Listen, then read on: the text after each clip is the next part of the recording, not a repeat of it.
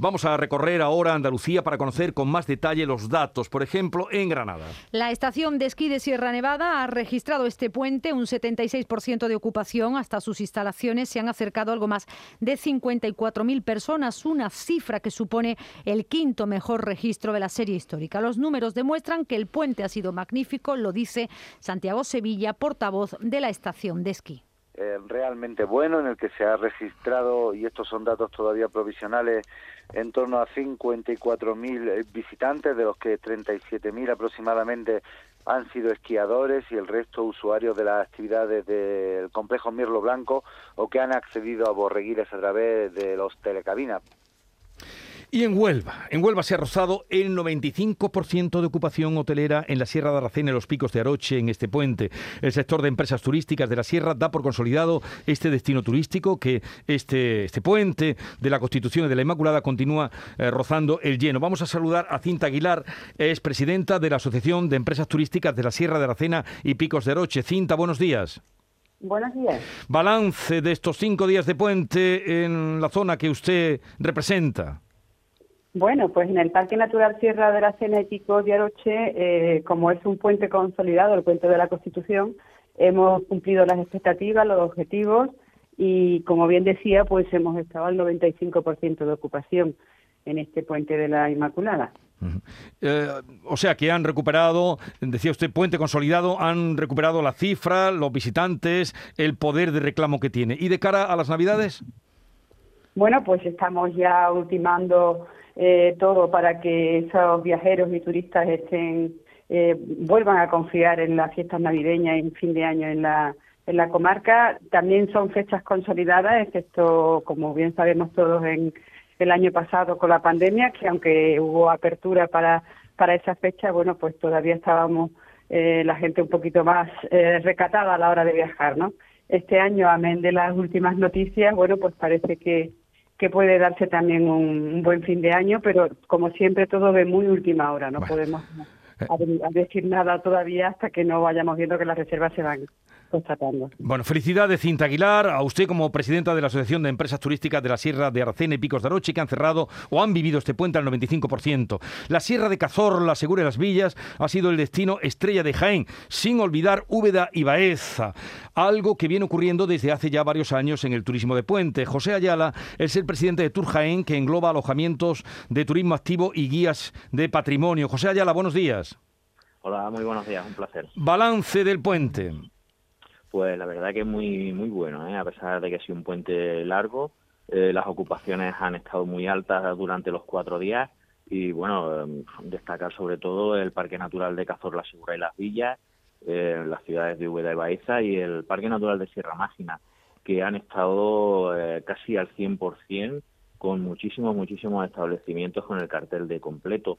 Y lo cierto es que, que bueno, pues muy satisfechos de ver cómo eh, el viajero busca los espacios naturales y busca el turismo de interior y nos hace pues que en el conjunto los cuatro parques naturales que tenemos en Jaén, todos, todos, todos superen el 85% de ocupación con esas dos estrellas, con esas dos puntas, con esas dos puntas de ariete que son Cazorla, Segura y Las Villas y el Parque Natural de Sierra Mágina. Muy satisfechos y muy contentos.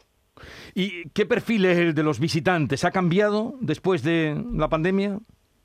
Pues sí, ha cambiado un poco. Nosotros hemos detectado eh, mucha reunificación familiar, muchas familias que llevaban tiempo sin viajar juntos, sin compartir tiempo juntos y han elegido eh, nuestras casas rurales, apartamentos y hoteles rurales y muchos grupitos de amigos también, de pues, matrimonios, cuatro o cinco matrimonios, cuatro, pues que lo mismo, que van buscando pues compartir todo ese tiempo perdido y además hacerlo al aire libre en los parques naturales y sí se ha notado ese cambio de, perfil, esas reunificaciones y, compartir eh, la naturaleza en, pequeños grupos.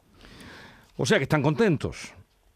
Sí, sí, totalmente. Además estamos hablando eh, de, de, un puente que, bueno, la verdad es que es un poco fácil llenar según qué destinos, ¿no? Pero lo cierto es que, bueno, nos ayuda a terminar un año que desde luego no está siendo muy muy bueno, excepto en fechas así puntuales y lógicamente unos días así pues te salvan el mes. Bueno, lo celebramos y desde luego José Ayala, presidente de Tour Jaén, que engloba alojamiento de turismo activo, también guías patrimonio y nada, felicitamos, porque claro, detrás de todo esto que usted me, está contando, de ese 100%, hay muchísimo trabajo y, y es de agradecer y felicitar a esa gente que lo hace propicio. ¿no? Un saludo y buenos días. Muchas gracias. En Sevilla, la ocupación, hemos espigado tres lugares, eh, pero casi toda Andalucía ha sido similar, sobre todo en las capitales de interior. En Sevilla la ocupación ha estado en torno al 90% en un puente donde ha sido difícil encontrar un hueco en la restauración. Gustavo de Medina y Álvarez es presidente de la Asociación Sevillana de Empresas Turísticas. Buenos días. Hola, buenos días.